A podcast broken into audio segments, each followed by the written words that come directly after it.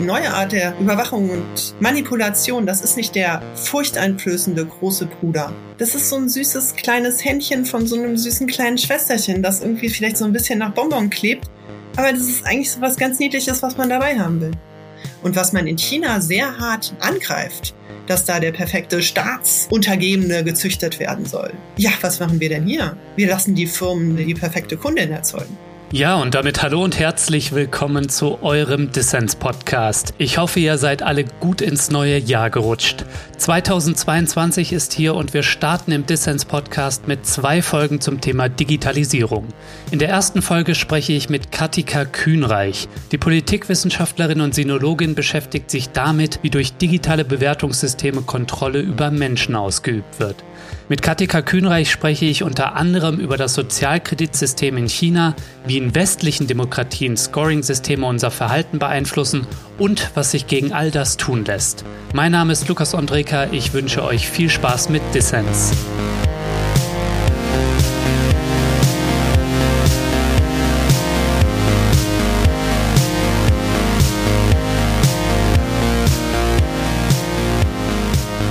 Katika, schön, dass du beim Dissens-Podcast dabei bist. Ja, vielen Dank für die Einladung. Ja, wir sind zusammengekommen, um über das Sozialkreditsystem in China und soziale Kontrolle durch Scoring-Systeme bei uns zu sprechen. Lass uns doch mal mit der Situation im autoritären China beginnen, wo soziale Kontrolle durch digitale Technologien ja wie nirgends sonst durch den Staat vorangetrieben wird. Katika, du hast längere Zeit in China gelebt und dich mit digitaler Kontrolle dort befasst. Ist den Machthabern dort durch digitale Technologie schon die Perfektion der Diktatur gelungen? Es ist nicht so ein bisschen wie mit dem Herrn der Ringe, der eine Ring, der alle anderen knechtet. Das gibt es noch nicht, das Sozialkreditsystem, das für alle da ist und alles einfasst. Es gibt verschiedene Arten von sogenannten Sozialkreditsystemen. Und äh, China, würde ich sagen, ist am fortschrittlichsten, was die Nutzung von digitalen Mitteln zur sozialen Kontrolle bedeutet. Verkürzt gesagt und nicht ganz so universitär verbrämt. China nutzt digitale Werkzeuge am besten, um zu wissen, was ihre Bürgerinnen und Bürger machen und um sie zu beeinflussen. Du hast ja das Überwachungs- und Manipulationsprojekt bereits 2017 hierzulande in der Öffentlichkeit bekannt gemacht. Mit dem Sozialkreditsystem schafft die chinesische Regierung ja ein Anreizsystem, sich regierungstreu zu verhalten. Wo steht denn das digitale System zur Sozialkontrolle heute? Was ist seit 2017 passiert? Viel leider. Es wurde sehr viel daran gearbeitet. Die Vorarbeiten gingen ja auch schon sehr früh los für die Sozialkreditsysteme. Und als erstes hm, vielleicht als Information, es gibt sehr viele verschiedene Systeme. Wie schon gesagt, es gibt nicht das eine und es kann unterschieden werden in privatwirtschaftliche und staatliche auf einer Ebene und in der anderen Seite kann unterschieden werden in Systeme, die für Firmen sind und in Systeme, die für Individuen sind. Hm. Das für Firmen ist sehr viel weiter. Da verweise ich immer sehr gerne auf die Arbeit von Mirjam Meissner, die zum Beispiel unter The Digital Hand darüber veröffentlicht hat, publiziert hat.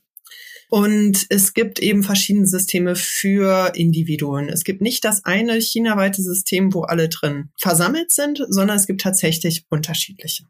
Katika, welches Ziel verfolgt denn die Kommunistische Partei Chinas mit diesem Sozialkreditsystem? Da ich nicht zu Treffen eingeladen werde, kann ich Ach, dazu nur okay. meine Nein.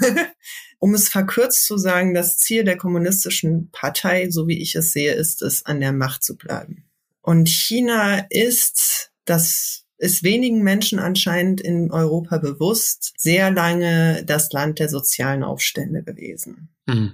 2014 zum Beispiel, da habe ich an meiner Abschlussarbeit gearbeitet, gab es circa 250 Aufstände pro Tag. Das wird unter China unter Massenzwischenfälle geführt. Das ist so zwischen Leute protestieren vor einem Amt, weil sie ihre Sozialleistungen nicht ausgezahlt bekommen und stehen da halt mit Zetteln und sagen, hey, das ist doof, ne? Bis äh, Dörfer erheben sich bewaffnet gegen bestimmte Maßnahmen. Mhm. Und das ist jetzt nicht besonders kommunistisch, sozialistisch oder chinesisch. Leute in Machtpositionen mögen solches Verhalten meistens nicht. Und ich hatte meine Abschlussarbeit über die Begeisterung der kommunistischen Partei für Konfuzius und Konfuzianismus geschrieben. Und untersucht, ob das vielleicht gar nicht ein originäres Interesse sein könnte, sondern eine Aufstandsbekämpfungsmethode und bin dabei über die Social Credit Systeme gestolpert und man kann diese Social Credit Systeme auf alle Fälle auch als Counterinsurgency, also Aufstandsbekämpfung sehen, mhm. da Leute in diese Systeme eingepflegt werden und in der militärischen Aufstandsbekämpfung gibt es den Grundsatz, dass man die Herzen und Hirne der Menschen erreichen muss. Und das passiert so sehr gut. Und was man eben noch daran sehen muss, ist, dass Systeme zum Teil gamifiziert sind. Die privatwirtschaftlichen zum Beispiel, Sesame Credit, Sesam Credit ist eines der bekanntesten von Alibaba und wie alle gamifizierten Systeme auf den menschlichen Dopaminausstoß setzen, von dem wir genauso gut abhängig werden wie von Koks. Hm. Die kommunistische Partei sagt unter anderem, man will Vertrauen schaffen zwischen der Industrie der Bevölkerung, innerhalb der Bevölkerung, zwischen der Bevölkerung der Industrie und der kommunistischen Partei und man will die Guten belohnen, die Schlechten bestrafen, damit es eben mehr Vertrauen, Harmonie und Wohlbefinden geben kann. Ja, Harmonie, das sagen Sie gerne. Man könnte es dann auch mit Konformität und Gleichschaltung übersetzen. Ja. Aber mit der technologischen Entwicklung, den Smartphones in unseren Hosentaschen haben die chinesischen Machthaber natürlich auch ganz andere Möglichkeiten. Beschreib doch mal, wie da Technologie und Sozialkontrolle zusammengedacht werden. Dann kommen wir sofort auf eines meiner Lieblingstiere, die Kybernetik. Es ist ein sehr kybernetisches System. Die Kybernetik ist eine Ideologie oder Hypothese der Maschinen. Und interessanterweise wurden die Kybernet, die chinesischstämmigen Kybernetiker von den USA während der Angst vorm Kommunismus in den 50ern nach China abgeschoben. Das ist ja ein beliebtes politisches Mittel. Und die sozialistischen Staaten haben sich ebenso wie die kapitalistischen sehr für die Kybernetik interessiert. Also manche, die technikfreundlich waren. Der Sozialismus hat ja auch eine, in den meisten Ausprägungen eine tiefe Technikgläubigkeit. Mhm. Und China hat sich sehr stark damit beschäftigt oder eben Vordenkerinnen und Denker der kommunistischen Partei. Es wird unter dem Begriff des Social Managements in China vor allen Dingen verwendet und dass man sozusagen maschinelle Auszählung von Daten, die überall gesammelt werden, einsetzen kann, um Gesellschaften zu steuern ist für nicht nur kommunistische Denkerinnen eine sehr verführerische Vorstellung. Und diese Systeme sind natürlich vorher zu denken gewesen, aber seitdem wir Streichelmaschinen mit uns mittragen und ständig Daten produzieren darüber, dass wir das Internet nutzen und Maschinen nutzen, wie sogenannte Smartphones, die uns schon mit diesem unsäglichen Namen äh, in die Tasche gezwängt werden, ist eine so stark digitalisierte soziale Kontrolle erst möglich. Deswegen nenne ich digitalisierte Kontrolle auch immer partizipative Mitmachdiktaturen, weil ohne dass wir Daten erzeugen, funktioniert es halt einfach nicht. Katika, vielleicht können wir uns einmal diese Systeme, von denen du da sprichst, genauer anschauen, denn mein Gefühl ist so, jeder weiß das so ein bisschen, dass es das dort gibt und dass damit Leute irgendwie gebrainwashed werden oder irgendwie eingebunden werden. Aber wie genau es funktioniert, diese Sozialkreditsysteme für Unternehmen, Individuen, das ist nicht so genau bekannt. Also vielleicht kannst du es an einem möglichst einfachen Beispiel deutlich machen. Wie funktioniert denn dieses Sozialkreditsystem? Ein Grund, der immer wieder angegeben wird, weshalb es mit Sozialkreditsystemen in China besser wird, transparenter und vertrauensvoller, sind die Nahrungsmittelskandale. Ich weiß nicht, wie viele sich noch daran erinnern, dass es in China einen Milchpulverskandal gab, wo Babys gestorben sind. Und wie alle Gesellschaften ist es in China sehr schnell angespannt, wenn es um die Kleinen geht. Und da kam halt raus, dass Leute einfach Geld gespart haben und äh, Farbe in Milchpulver gemacht haben. Die war schwer, die sah genauso aus und sie war tödlich. Und Nahrungsmittelskandale gibt es häufig in China. Wir kennen das hier ja auch, Gammelfleisch und Co. Und dann wird eben gesagt, hier, ihr könnt im Internet sehen, ob das Restaurant oder der Zulieferer gut bewertet worden ist. Mhm. Und dann wisst ihr, ihr könnt da essen gehen und kommt ohne Krankheiten und ohne tote Familienmitglieder aus. Und das ist ein Beispiel, wie zum Beispiel gesagt wird, wenn ihr euch anmeldet, ne, wird alles besser, weil alle bewertet werden. Oder es gibt eben diese kleinen Vergünstigungen, wenn man teilnimmt und in, ähm, wenn man jetzt sich verschiedene Systeme anguckt, man kann zum Beispiel besser an Kredite bekommen oder man kann kleine Vergünstigungen haben, wie dass man keine Sicherheiten hinterlassen muss, wenn man ein Zimmer mietet, ein Auto mietet man kann schneller einchecken im Flugzeug. Das sind alles Vergünstigungen, die einem gegeben werden. Wir kennen das vielleicht von Kundenbindungsprogrammen, die es in Deutschland auch gibt. Machst du mit, kriegst du zumindest angeblich zwei Kekse mehr. Ich wollte gerade sagen, das klingt jetzt nicht viel anders als Google Restaurantbewertungen bei uns oder auch Kundenbelohnungssysteme wie zum Beispiel Payback. Genau, das sage ich Leuten auch immer, die sagen, oh Gott, wie können die Leute in China das mitmachen?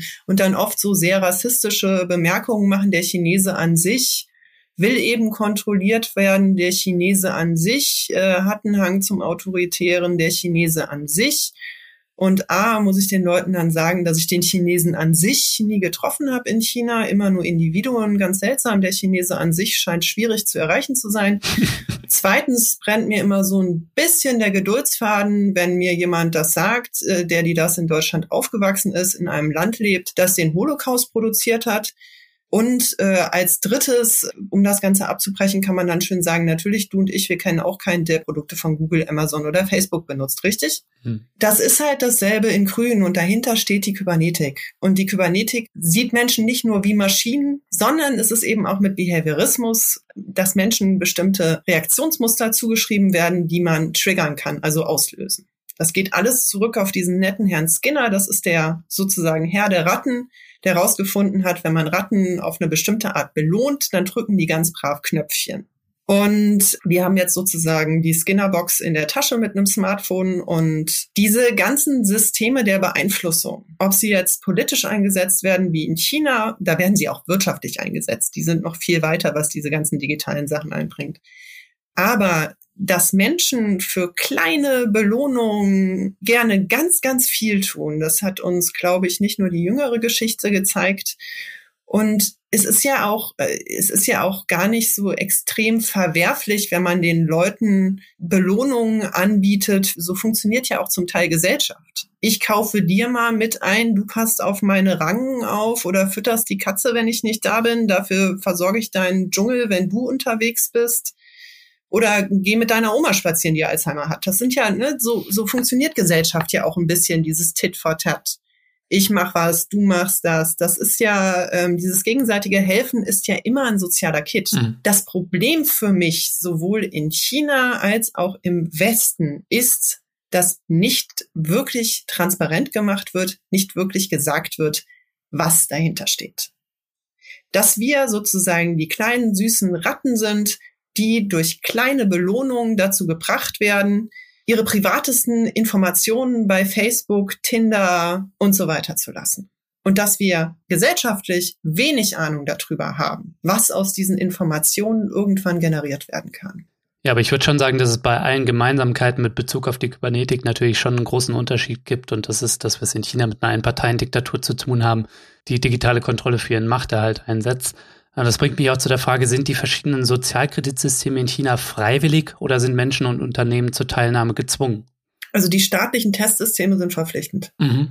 Die, ähm, also je nachdem, wo man wohnt, kann es sein, dass man Teil eines staatlichen Systems ist und das ist verpflichtend. Mhm. Und die für Firmen sind auf alle Fälle verpflichtend. Vielleicht kannst du noch auch einmal ein bisschen erklären, welche Verhaltensweisen werden da denn eigentlich erfasst, vor allem auch von staatlichen Systemen, ja?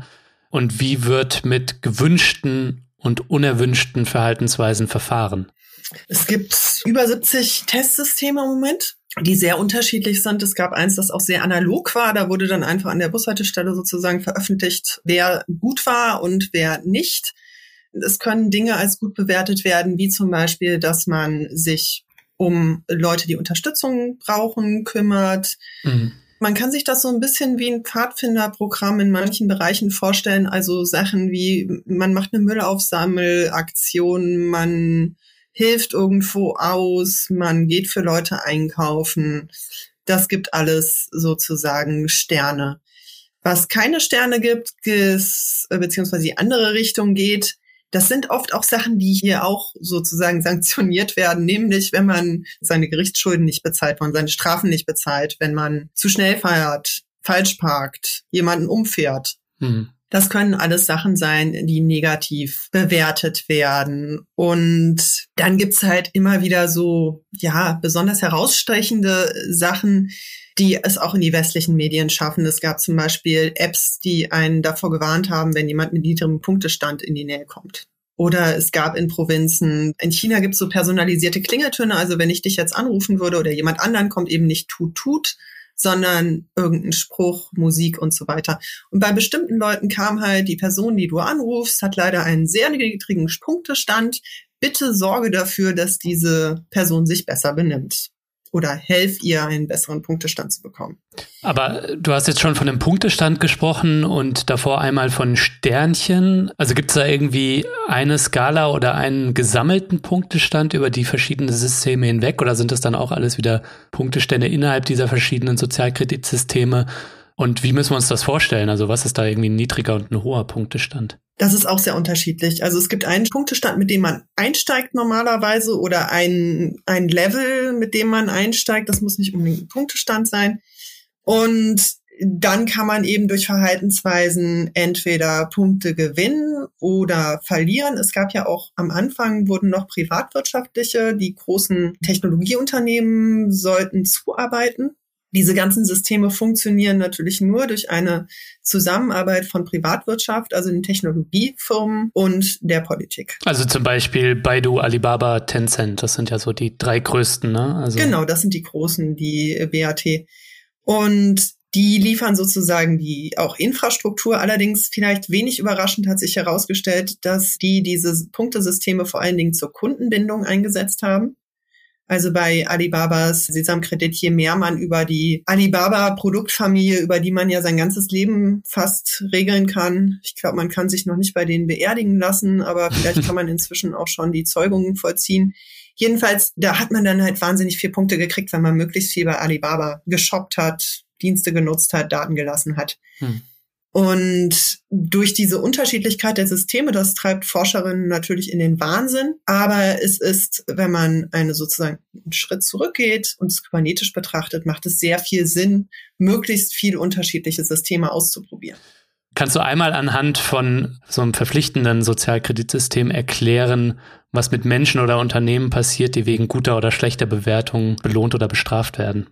Ja, man kann das so ein bisschen mit Förderprogrammen vergleichen. Man kann Förderungen bekommen, hm. wenn es so ist, dass man die Anforderungen erfüllt. Oder man kann eben Steine in den Weg gelegt bekommen. Das ist je nach System unterschiedlich. Interessant ist bei den Systemen für Firmen, dass eben auch Lieferketten einbezogen werden und Lieferketten das haben wir auch in westlichen Ländern in den letzten Jahren vermehrt ins Auge genommen, sind natürlich auch interessante ja, Konglomerate, dass nicht eben sozusagen die, die große Autofirma sagen kann, ach Moment, da haben wir überhaupt nichts zu tun, das sind ja alles nur die Zulieferer, aber wenn sie die Zulieferer nutzen, dann ist die Frage, sind sie nicht auch dafür verantwortlich? Hm. In China muss man auch wieder sagen, wie auch in anderen Ländern kann das auch Auswirkungen auf die Reisetätigkeit haben. Also kann ich noch ins Ausland reisen. Das gab es aber vorher auch schon. Also auch vor Sozialkreditsystemen war es nicht einfach für alle Menschen, einen Reisepass zu bekommen oder ein, hm. die Möglichkeit auszureisen. Das sind ja immer so diese aufsehenerregenden Beispiele, von denen man auch noch schnell liest, wenn man mal oberflächlich recherchiert, nämlich dass irgendwelche Leute daran gehindert werden, von A nach B, sogar innerhalb von China zu fahren, aufgrund irgendwie schlechter Scores.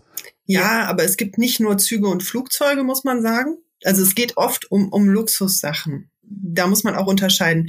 Und zum Teil wurden auch Beispiele genommen, wo man sagen muss, auch in Deutschland gibt es Konsequenzen, wenn man vor Gericht seine Strafe nicht bezahlt. In meinem Erleben ist zumindest, dass in China oft das Böseste für möglich gehalten wird, während im Umkehrschluss in dem Land, in dem man lebt, irgendwo doch noch so zumindest in der kleinen Ecke Milch und Honig fließen. Aber es ist eben beides mit Misstrauen zu beobachten, was soziale Kontrolle angeht, würde ich sagen. Ja, da würde ich dir auch zustimmen und wir wollen auch noch über Social Scoring Systeme bei uns sprechen, aber kurz nochmal zu China. Die Kommunistische Partei unterdrückt ja politische Opposition, spielen dabei eigentlich Sozialkreditsysteme eine Rolle? Wüsste ich jetzt kein genaues Beispiel für. Ich weiß, dass bestimmte Dissidentinnen und Dissidenten überhaupt keine schlechten Scores hatten. Ich meine, die KP ist natürlich auch nicht aufs Köpfchen gefallen, was bestimmte Sachen angeht. Mhm. Es ist die Frage, wenn man sich jetzt, äh, ich weiß nicht, ob du auf so Gebiete wie Xinjiang oder Tibet eingehen wolltest in dem Bereich auch, da gibt es eben auch nochmal andere Systeme der sozialen Kontrolle neben diesen Sozialkreditsystemen. Das Sozialkreditsysteme sind ein Bereich von sozialer Kontrolle und Beeinflussung. Mhm. Das Interessante ist ja nicht nur, was für Mittel eingesetzt werden wollen, sondern diese Mittel müssen ja von der Bevölkerung auch immer in einer gewissen Weise akzeptiert werden. Ähm, in China gibt es eine Redensart, die sagt, dass die Regierung und die Bevölkerung wie ein Boot und Wasser sind. Und das Boot der Regierung braucht das Wasser, während der Fluss die Bevölkerung auch ohne Boote klarkommt man braucht in jeder Regierungsform einen gewissen Anteil der Bevölkerung, das muss keine Mehrheit sein, die das Ganze mitträgt. Hm. Interessant finde ich, wie man Menschen dazu bringt, solche Systeme zu akzeptieren. Also ich beobachte die Propaganda in China seit inzwischen sehr vielen Jahren und auch wie sie sich wandelt und eben auch, wie die chinesische Regierung mit digitalen Mitteln und dem Internet umgeht. Und das sind einfach sehr interessante Argumentationen, wie das läuft, nämlich natürlich Sicherheit. Wir brauchen sehr viel Überwachung wegen der Sicherheit, weil es Terroristen gibt. Das ist genau das gleiche wie hier. Mhm. Es wird mit Fortschritt argumentiert, wo ich den Leuten immer sage, frag doch mal, wohin man fortschreitet. Vielleicht wollen wir da ja gar nicht hin. Nur weil es nach vorne geht, heißt es nicht, dass es gut ist. Und das Bequemlichkeit. Mhm. Sicherheit, Bequemlichkeit, Fortschritt sollte man sofort die Ohren spitzen und eventuell die Fußnägel in den Boden graben. Denn was damit verkauft wird, ist meistens etwas genauer betrachtet sehr fieses. Wie sieht's denn aus mit der Akzeptanz innerhalb der chinesischen Bevölkerung? Lässt sich darüber was äh, sagen, so mit Blick von außen? Also werden diese Sozialkreditsysteme in der Breite akzeptiert und vielleicht anders gefragt, Gibt es auch Leute, Bewegungen oder Widerstandsformen im Einzelnen, wo Leute eben sagen, sie sind damit nicht einverstanden und sie wehren sich dagegen? Es gibt Umfragen. Es ist nur das Problem, dass Menschen gerne lügen. Entweder weil es ihnen peinlich ist oder weil sie denken, sie könnten ein bisschen glänzen. Das heißt, mit Umfragen muss man immer vorsichtig sein. Und in China besonders, weil den Leuten oft sehr bewusst ist, dass sie überwacht werden. Hm. Das heißt, da wird der Filter dann eingestellt, okay, was ich sage, was kann davon gut ankommen durch die Zensur und allem anderen. Und dann kommt sozusagen hinter dem Filter erst die Antwort raus. Dass da einfach jemand sagt, ach, Sozialkreditsystem finde ich total doof, weil ich Diktaturen doof finde und gerne die Regierung stürzen möchte, ist sehr unwahrscheinlich. Und es ist auch die chinesischen Social Media werden fast in Echtzeit zensiert. Es gibt zwar auch immer wieder Bereiche, wo sich dann drüber lustig gemacht wird. Das lässt die Kommunistische Partei auch in einem bestimmten Maß zu. Es wird sehr viel, ähm, MeToo wurde zum Beispiel, gab es in China auch. Das wurde dann ziemlich schnell äh, sanktioniert und auch weggelöscht. Und äh, dann wurde halt einfach das zwei Homophone, also Zeichen, die sich ähnlich oder gleich anhören, genommen, nämlich das für Reis und das für Kaninchen. Und dann wurde eben Reiskaninchen geschrieben. Und dann musste die Zensur erstmal dahinter kommen, menschliche Intelligenz gegen Machine Learning, musste dann erstmal die Maschine lernen oder durch einen Menschen korrigiert werden, dass das Reiskaninchen jetzt auch bitte zensiert werden soll. Oder jetzt äh, Peng Shui, die Tennisspielerin, die verschwunden war, der erste Fall in China, dass ein hochrangiger Politiker der sexualisierten Gewalt bezichtigt wurde öffentlich. Das ist dann eben auch nach angeblich 20 Minuten aus dem Netz verschwunden. Allerdings gibt es halt auch viele Gegenmaßnahmen. Menschen sind ja sehr kreativ, was das Nichtbefolgen von Regeln angeht. Dann gibt es halt Screenshots von den Meldungen oder es wurde der Name einer anderen Tennisspielerin benutzt und irgendwann war die Zensur so verzweifelt, dass sie einfach sogar den Begriff Tennis gesperrt hat. okay.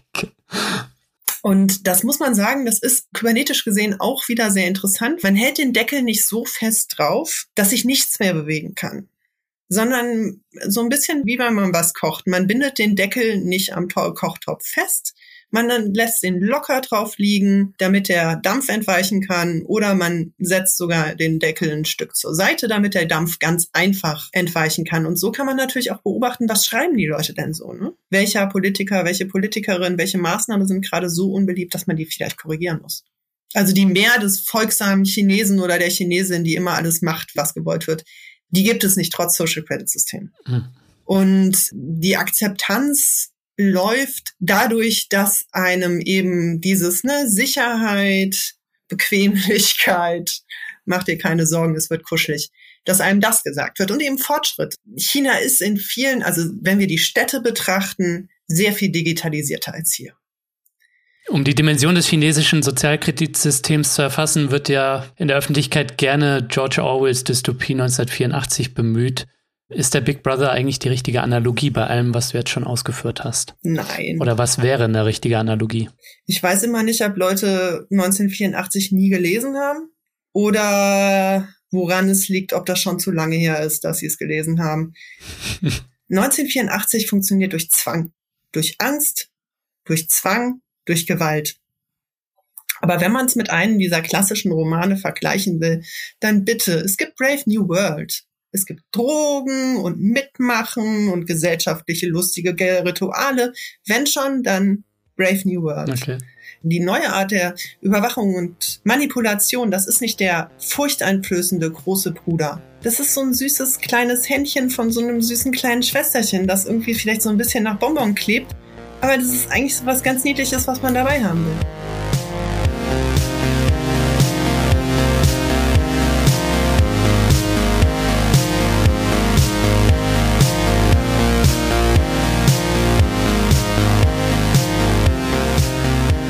So Leute, an dieser Stelle ist Zeit für ein kleines Dankeschön, denn der Dissens Podcast, der startet mittlerweile ins vierte Jahr seit seinem ersten Erscheinen 2019 und das alles wäre nicht möglich ohne meine Fördermitglieder. Euer Support sorgt dafür, dass ich unabhängig und kostenlos für alle da draußen senden kann. Dafür möchte ich Danke sagen. Ja, und wenn du noch nicht dabei bist, dann überleg dir doch jetzt eine Fördermitgliedschaft bei Dissens abzuschließen. Du tust damit nicht nur etwas Gutes, nein, es winken auch Goodies und du hast jede Woche die Chance auf coole Gewinne. Dieses Mal verlose ich das Buch von Katika Kühnreich, Kontrollierte Freiheit, Anleitung zur digitalen Selbstbestimmung. Alle Infos zum Buch und dazu, wie du bei Dissens mitmachen kannst, gibt's natürlich in den Show Notes und auf dissenspodcast.de.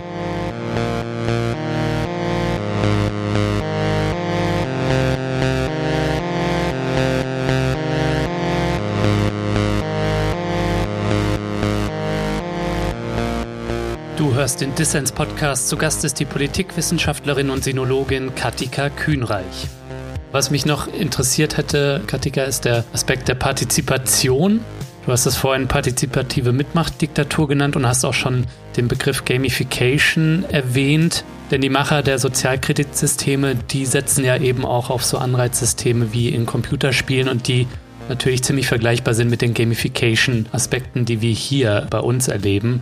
Du sprichst deshalb auch von gamifizierter Kontrolle. Vielleicht kannst du mal mit Blick eben auf die Sozialkreditsysteme in China einmal erklären, was du damit meinst mit gamifizierter Kontrolle und wie diese Gamification eben auch zur Akzeptanz dieser Systeme beiträgt. Genau, Gamification vielleicht oder Gamifizierung, Verspielifizierung, es gibt keinen guten deutschen Begriff dafür, heißt halt, dass man Funktionsweisen, die in Computerspielen funktionieren, auf Computerspiel fremde Umgebungen transferiert. Das heißt, wir kennen vielleicht Leute von sich selbst oder von anderen. Man setzt Leute vor ein Computerspiel und die Zeit ist weg. Hm. Also wir kennen das ja auch von Brettspielen. Wenn ein Brettspiel gut gemacht ist, ne, in den 90ern kam, glaube ich, Siedler raus und alle Leute wollten, übertrieben gesagt, wollten Siedler spielen und stundenlang also es muss nicht alles mit Computer zu, zu tun haben, man kann auch so gute Spiele machen. Ich habe Siedler nie gespielt, aber es gibt viele gute Brettspiele, die ich gern spiele. Genau, es gibt einfach, wenn das gut ist, dann fesselt einen das. Menschen spielen gerne. Wir finden ja so Verhaltensweisen raus. Spiele sind ja faszinierend. Selbst bei einem Brettspiel oder einem Kartenspiel kann man ja sehen, dass Leute, die man für total nett, vernünftig und so weiter gesehen haben, durchdrehen wie Dreijährige, wenn sie mal verlieren. Oder auch Leute, wo man gedacht hat, okay, das wird schwierig, die auf einmal die nettesten Menschen sind in dieser Spieleumgebung. Und das Interessante ist, Menschen spielen ja nur, wenn sie sich wohlfühlen. Hm. Wir spielen nicht, wenn uns gerade jemand ein Messer an den Hals hält, dann sagen wir nicht, ja, guck mal hier und jetzt noch ein bisschen Scrabble. Und es versetzt uns sozusagen in einen netten Geisteszustand. Und was aus den Computerspielen gelernt wurde, wenn man Menschen Auszeichnungen gibt, Badges wird es oft gesagt, oder sowas, was sich vermehrt, so ein Punktestand, oder wenn man verschiedene Ebenen, Level hat, dann kann man Menschen sehr gut motivieren mitzumachen. Wir sehen das ja bei Payback. Hm. Es ist ja, man könnte schon denken, dass man in Deutschland mit Waffengewalt dazu gezwungen wird, da mitzumachen, wenn man einkaufen geht. Wird man ja gar nicht, aber fast jeder hat Payback. Das war das erste gamifizierte System, das wirtschaftlich eingesetzt wurde, wenn ich mich äh, richtig erinnere mit meinen Recherchen. Und das zeigt ja auch wieder den gesellschaftlichen Wissensstand oder Bewusstsein, was äh, unsere Wirtschaftsform, den Kapitalismus angeht. Es wird davon ausgegangen, dass uns eine Firma einfach so einen Mixer schenkt. Hm. Das heißt, mit Speck fängt man Mäuse. Und wir sind meistens die Maus, die denkt, oh geil, Speck. Und wir kriegen dann eben nicht so einen Metallbügel in das Genick wie in der Mausefalle, sondern wir sind sozusagen mehrfach nutzbar für die Industrie oder den Staat als Informationsbringer. Aber es hängt halt damit zusammen, dass dieser Mixer, der uns versprochen wird, wir eine Spur von digitalen Keksen sind, der wir hinterherlaufen, bis wir in der Grube sitzen. Die Grube ist dann allerdings auch mit sehr viel Keksen gefüllt, damit wir bloß nicht auf die Idee kommen, da wieder rauszuklettern. Und diese Gamifizierung ist dadurch noch besonders effektiv als auch gefährlich, dass sie mit unserem Verhalten so zusammenhängt, dass wir normalerweise, wenn wir etwas gut machen, bekommen wir Lob. Und das Lob von unserem Hirn heißt Dopamin. Das ist ein äh, Stoff, Botenstoff, der ausgeschüttet wird und dann fühlen wir uns toll. Das ist sozusagen Gehirnstreicheln. Dann machen wir wie so eine Katze so. Und das haben wir gut gemacht. Mhm. Das ist ja so ähnlich wie mit den sogenannten sozialen Medien Aufmerksamkeit. In einer Herde, in der wir so leben, ist Aufmerksamkeit eigentlich immer eine Auszeichnung. Rangniedrige, das, das Rangniedrige bekommen keine Aufmerksamkeit. Die werden vielleicht stumm zur Seite geschubst. Aber dass jemand auf uns eingeht, Zeit mit uns verbringt, dass wir Aufmerksamkeit bekommen, ist eigentlich eine soziale Auszeichnung. Mhm. Und alles, was Social Media genannt wird, soziale Medien, ist gamifiziert der Daumen von Facebook ist gamifiziert, dass wir Punktestände haben, dass wir sehen können, wie viele Leute unsere Sachen gut finden, gelesen haben, wie viele Leute das Video geguckt haben. Und wenn man das transparent macht, dann kann man das ja auch einsetzen. Man kann ja auch sich selber mental dafür belohnen, weil man wieder den Müll pünktlich rausgebracht hat, die Steuer schon im Januar gemacht hat oder andere Sachen. Es geht ja nichts gegen Belohnung.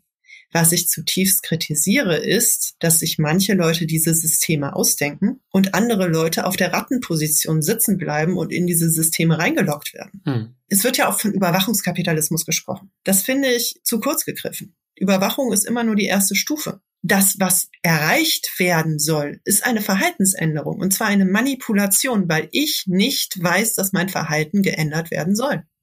Und was man in China sehr hart angreift, dass da der perfekte Staatsuntergebene gezüchtet werden soll. Ja, was machen wir denn hier? Wir lassen die Firmen die perfekte Kundin erzeugen. Jede Art von digitalem Zappeln, Bewegen hinterlässt digitale Spuren, die ausgewertet werden können. Und das oft in einer sehr viel vielschichtigeren Weise, als wir denken. Hm. Und das ist eben natürlich auch eine Abhängigkeit, in die wir uns begeben. Denn wenn wir alles nur noch online bestellen, dann kann ich vielleicht gar nicht mehr in dem Laden einfach offline vorbeigehen und sagen, ich hätte gern gebratenen Reis. Dann kann man das nur noch online machen. Und wenn mir dann mein Online-Zugriff gesperrt wird, dann wird mir erst wahrscheinlich bewusst, dass ich von ganz, ganz, ganz, ganz vielem ausgeschlossen bin. Hm. Das heißt, viel der Überwachung, die in China läuft und Beeinflussung läuft, weil sie so viel fortschrittlicher sind in den Städten. Wenn hier so gejammert wird darüber, dass Faxgeräte benutzt werden, die übrigens recht datensicher sind, dann könnte man vielleicht auch überlegen, dass das in vielen Bereichen absoluten Sinn macht. Denn Datenschutz ist tatsächlich ein Menschenrecht und ein Grundstein von einer freien Gesellschaft. Katika, lass uns mal schauen, ähm, wie Scoring-Systeme und digitale Überwachung und Manipulation bei uns im Westen angewendet wird. Ähm, weil China als digitale Diktatur ist das eine Modell irgendwie und im Westen haben wir es natürlich mit einem anderen, politisch und wirtschaftlich mit einem anderen Modell zu tun, eben einem Datenkapitalismus oder Überwachungskapitalismus. Du betonst aber, dass die Herrschaft durch Daten und durch Scoring-Bewertungssysteme ein globaler Trend sind. Kannst du mal ausführen, was du damit meinst und wo sind aus deiner Sicht Gemeinsamkeiten, aber auch Unterschiede jetzt zwischen China und ähm, uns im Westen? Daten sind Macht und das wurde früh erkannt. Auch die Kybernetik ist kein Geisteskind Chinas, sondern des Westens. Und Datenkapitalismus gibt es genauso in China. Die großen Internetfirmen sind genauso daran beteiligt. Aber wenn man sich viele Methoden anguckt, erkennt man erschreckend viele Gemeinsamkeiten. Es liegt daran, wie Menschen und Daten gesehen werden. Und spätestens seit Snowden kann ja auch bewusst sein, dass es sehr schwierig ist, zwischen den äh, staatlichen und den wirtschaftlichen Überwachungen zu unterscheiden. Hm. Man kann verkürzt gesagt davon ausgehen, dass jedes Datum, das ich ungeschützt im Internet eingebe, von beiden Seiten genutzt werden kann. Zur Terrorabwehr und zur Marktforschung. Und dann wurde ja versucht, durch ja, europäische Datenschutzgrundverordnung oder auch durch andere Gesetze zum Teil, dass man dann eben besser informiert werden soll, was dazu läuft. Man hat ein nerviges Banner, das wird von den meisten weggeklickt, weil Datenschutz bringt nur etwas, wenn er in uns verankert ist, wenn wir ein Bewusstsein dafür haben. Das Schwierige ist, wie ich es sehe, dass wir tatsächlich eine Veränderung der Wahrnehmung von Kontrolle und Manipulation haben. Wir leben im Land der Proteste gegen die Volkszählung in den 80ern. Und das wurde so gedreht, dass inzwischen sehr viele wahrscheinlich auch dieser Generation WhatsApp und ähnliches haben, die allgemeine Geschäftsbedingungen haben, wo sich einem zumindest die Fußnägel hochdrehen sollten. Aber die werden noch nicht mal gelesen, sondern einfach akzeptiert.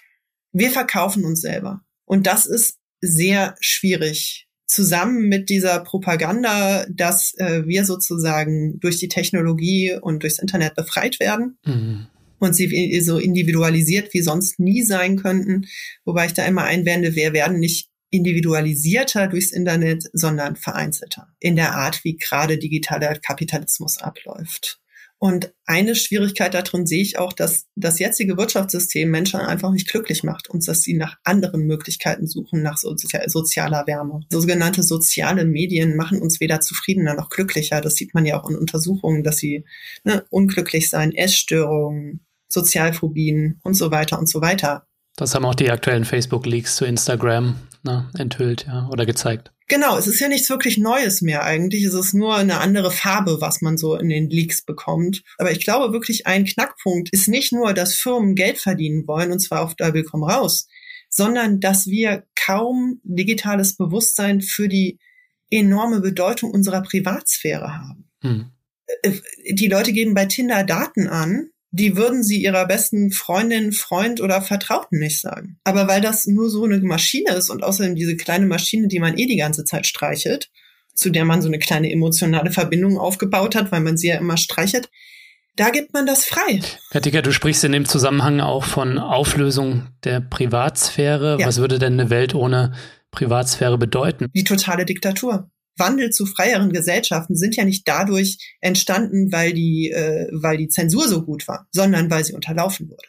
Und dass neue soziale Formen ausprobiert werden können. Passt nur, wenn wir A mal Zeit zum Nachdenken haben und B, wenn wir Freiräume haben, in denen das nicht sofort sanktioniert wird.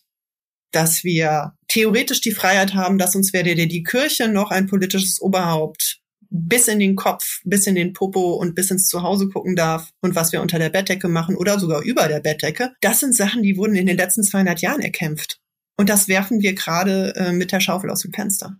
Hm. Und das Problem ist halt, dass sich der Verlust von Freiheiten meistens erst zeigt, wenn es ein bisschen oder sehr zu spät ist. Wir wissen nicht, was aus den Daten, die wir jetzt erzeugen, mal generiert werden kann.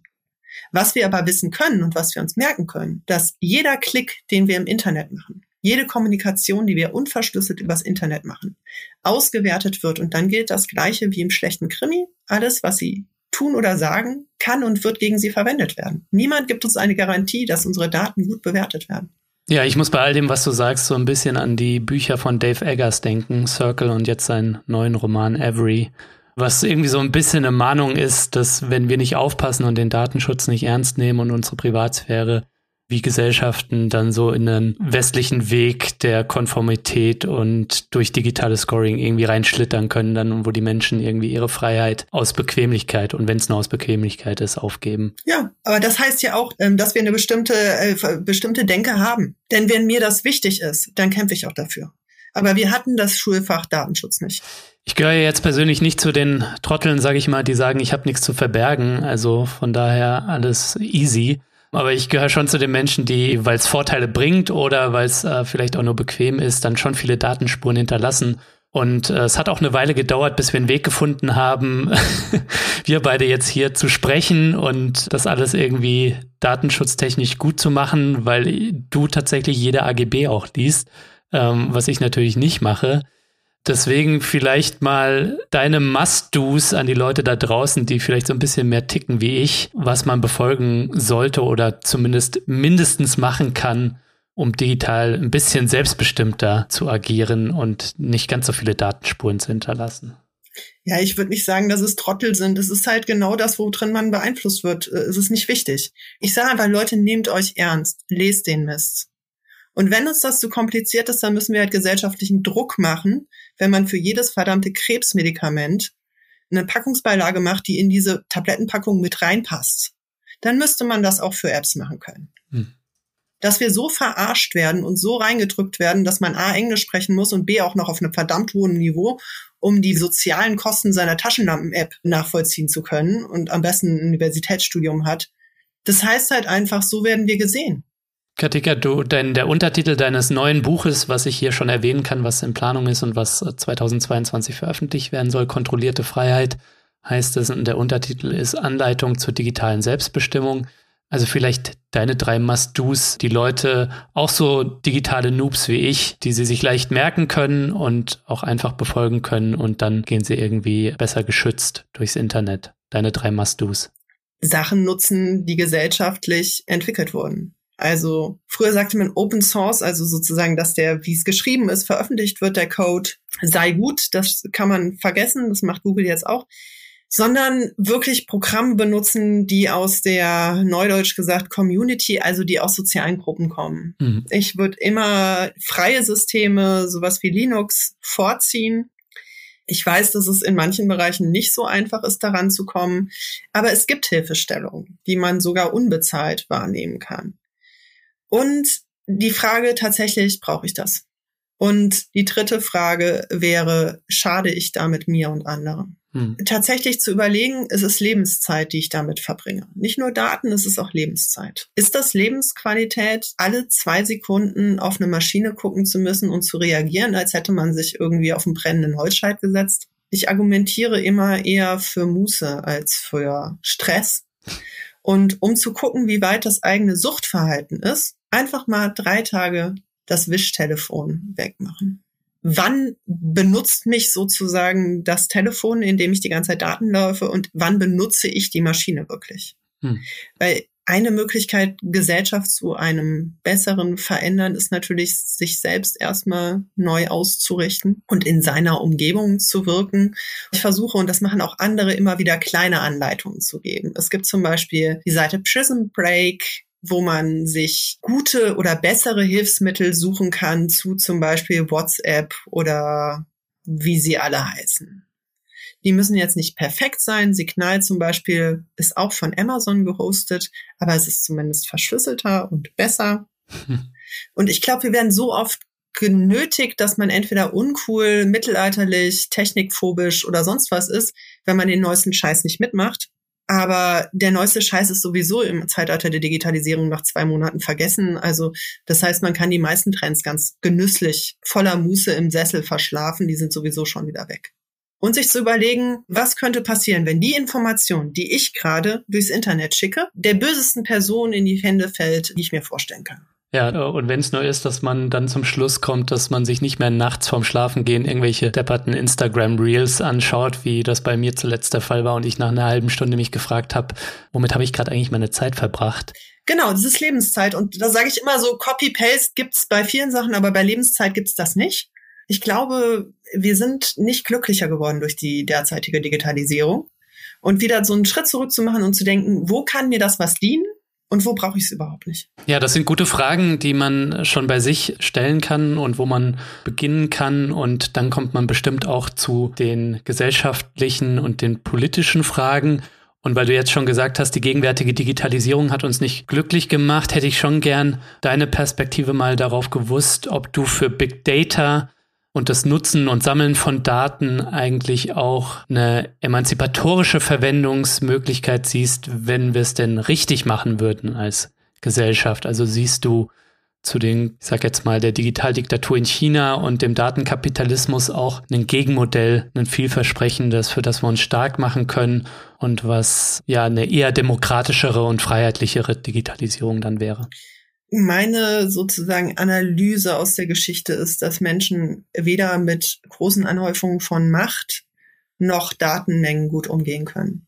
Und Daten sind Macht. Also wenn man Datenmengen als Macht begreift, je mehr Macht angesammelt ist, desto mehr kann sie missbraucht werden. Man darf, finde ich, nicht nur dran denken, was kann man alles Gutes damit machen, sondern immer, ne, was könnte man Schlechtes damit machen. Aber mit Daten kann man zweifelsohne auch Gutes machen. Ja klar, man kann total viel Gutes. Also ich denke an vernetzte Verkehrssysteme etc. pp. Das sind ja auch Potenziale. Oder, klar, oder Potenziale. siehst du uns nur noch im Widerstand? Ich sehe kaum jemanden im Widerstand. Das, das, das macht mir Sorgen. Nein, aber was zum Beispiel das E-Auto, ne, das, äh, das selbstfahrende E-Auto am besten, das funktioniert nur in einer komplett überwachten Umgebung. Wieso will ich das? Wenn mir Daten helfen, die perfekte, du hast China jetzt mal Datendiktatur genannt, die perfekte Datendiktatur zu erschaffen, wieso will ich dann sozusagen überall die Setzlinge dafür machen und zu sagen, ich mache überall kleine, ne, wie so kleine Maispflanzen, mache ich überall so kleine Überwachungspflanzen hin und wundere mich dann in 20 Jahren, dass ich die Setzlinge gesetzt habe und die tatsächlich gewachsen sind. Es wird ja mit Gesundheitsdaten zum Beispiel argumentiert, die anonymisiert sind. Man kann ganz viele Gesundheitsdaten nicht anonymisieren. Das ist eine Pseudo-Anonymisierung, die zurückrechenbar sind, weil es genau diese Gesundheitsdaten in der Form nur bei der einen Person gibt. Und bringt das wirklich meiner Gesundheit so viel? Wie viele Leute sind denn jetzt psychisch erkrankt, weil sie so viel an ihrem Smartphone hängen? Das muss man ja auch sehen, diese gesellschaftlichen äh, Sachen, diese Essstörung. Auch eine Essstörung ist eine Erkrankung. Denn letztendlich glaube ich, dass Menschen in ihren Bedürfnissen nach Gemeinschaft, Aufmerksamkeit, Wertschätzung und Ruhe und Spiel ganz viele Sachen nicht brauchen, die wir jetzt haben. Und das ist ja auch so mit dem, mit dem, ne, mit jetzt, wenn gesagt wird, ja, es muss alles, Technologie muss effektiver werden wegen dem Klimawandel, gibt es halt auch Untersuchungen unter dem Jefferson Paradox, dass je energiesparender Geräte werden, desto mehr haben wir einfach. Das heißt, ich glaube, wir müssen uns tatsächlich eine neue Gesellschaftsordnung ausdenken und eine neue Wirtschaftsordnung, denn wir verbrauchen gerade sehr viel mehr und statt das zu ändern, verbrauchen wir auf einer anderen Methode, zum Beispiel indem wir ganz viele Videos im Internet gucken, weil unser eigenes Leben so beschissen ist. Aber auch diese Kätzchenvideos töten das Klima, indem sie sehr viel Energie verbrauchen, indem wir sie immer gucken. Ja, ich würde das in großen Teilen unterschreiben. Es braucht keine Digitalisierung um der Digitalisierung willen als neuen Wachstumsmarkt, wie sie uns jetzt präsentiert wird. Ja. Und es braucht auch keine naiven Technofixes von links, sondern gesellschaftliche Veränderungen. Aber ich bin nicht ganz so pessimistisch, was den guten Einsatz von Technologie und von Daten angeht. Deswegen frage ich nochmal, was sind aus deiner Sicht Voraussetzungen für einen besseren Einsatz von Technologie? Ich glaube, wenn wir aus diesem Angestelltenverhältnis zu unserem Leben herauskommen und sagen, das ist mein Leben, ich weiß nicht, wie viele ich davon habe, dieses eine scheint es zu geben, und tatsächlich das gute Leben ins Zentrum rücken. Muße, Freizeit. Wir müssten nicht so viel arbeiten. Wenn wir das lernen, dann können wir auch Technologie besser einsetzen. Aber wenn wir die ganze Zeit nur dem digitalen Speck hinterherrennen und gar nicht sehen, was rechts und links ist und das vielleicht hinten besser war und in so einer Mischung aus Bedrohungsangst vor Terrorismus oder sonstigen Dingen und Angst und Furcht uns hetzen lassen, dann wird da nichts Gescheites rauskommen.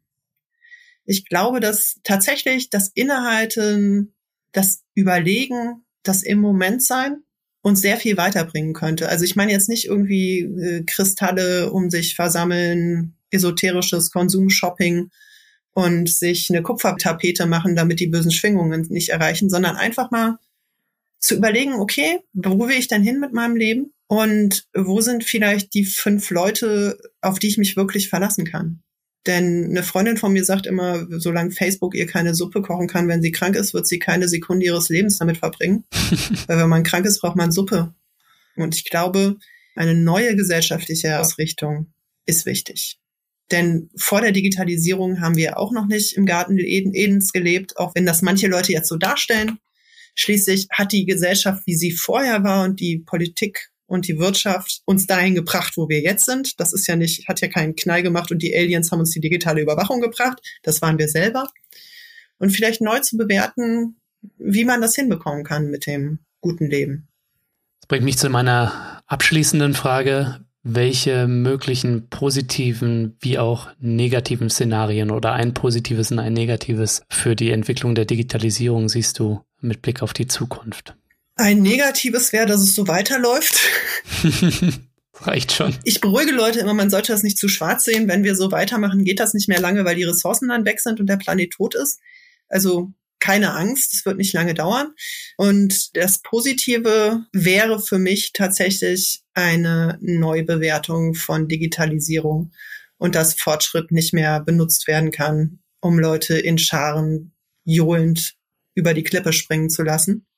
Und dass es ein Ereignis gibt, so ähnlich wie bei Snowden, nur mit den Auswirkungen, die ich mir erhofft hätte, dass tatsächlich Leute ins Überlegen kommen, was tun sie gerade mit ihren Daten. Wahrscheinlich haben im Januar 89 auch nicht so viele Führungspersonen in der DDR gedacht, dass das das letzte Neujahr in der DDR ist. Menschen sind äh, sehr unberechenbar, was Vorkommnisse angeht. Und das ist so ein bisschen meine Hoffnung. Katika, danke dir fürs Gespräch. Danke, dass du hier warst. Ähm, ich habe sehr viel gelernt. Ach je. Nein, mir hat es einfach Spaß gemacht, mit dir zu reden.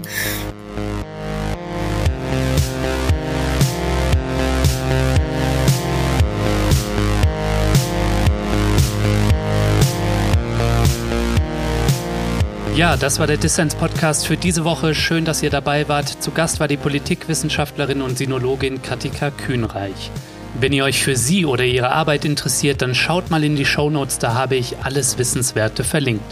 Und beachtet, Katikas Arbeit ist ähnlich wie meine Spenden finanziert, also wenn ihr sie supporten könnt, dann tut das gerne. So, das war's dann auch schon von mir für diese Woche. Ich hatte ja angekündigt, dass wir zwei Folgen zum Thema Digitalisierung Anfang dieses Jahres haben. In der nächsten Folge spreche ich mit Stefan May über das Darknet und die Verschlüsselungssoftware Tor. Da dürft ihr schon gespannt drauf sein. Bleibt mir nur noch zu sagen, danke euch allen fürs Zuhören und einen guten Start ins neue Jahr.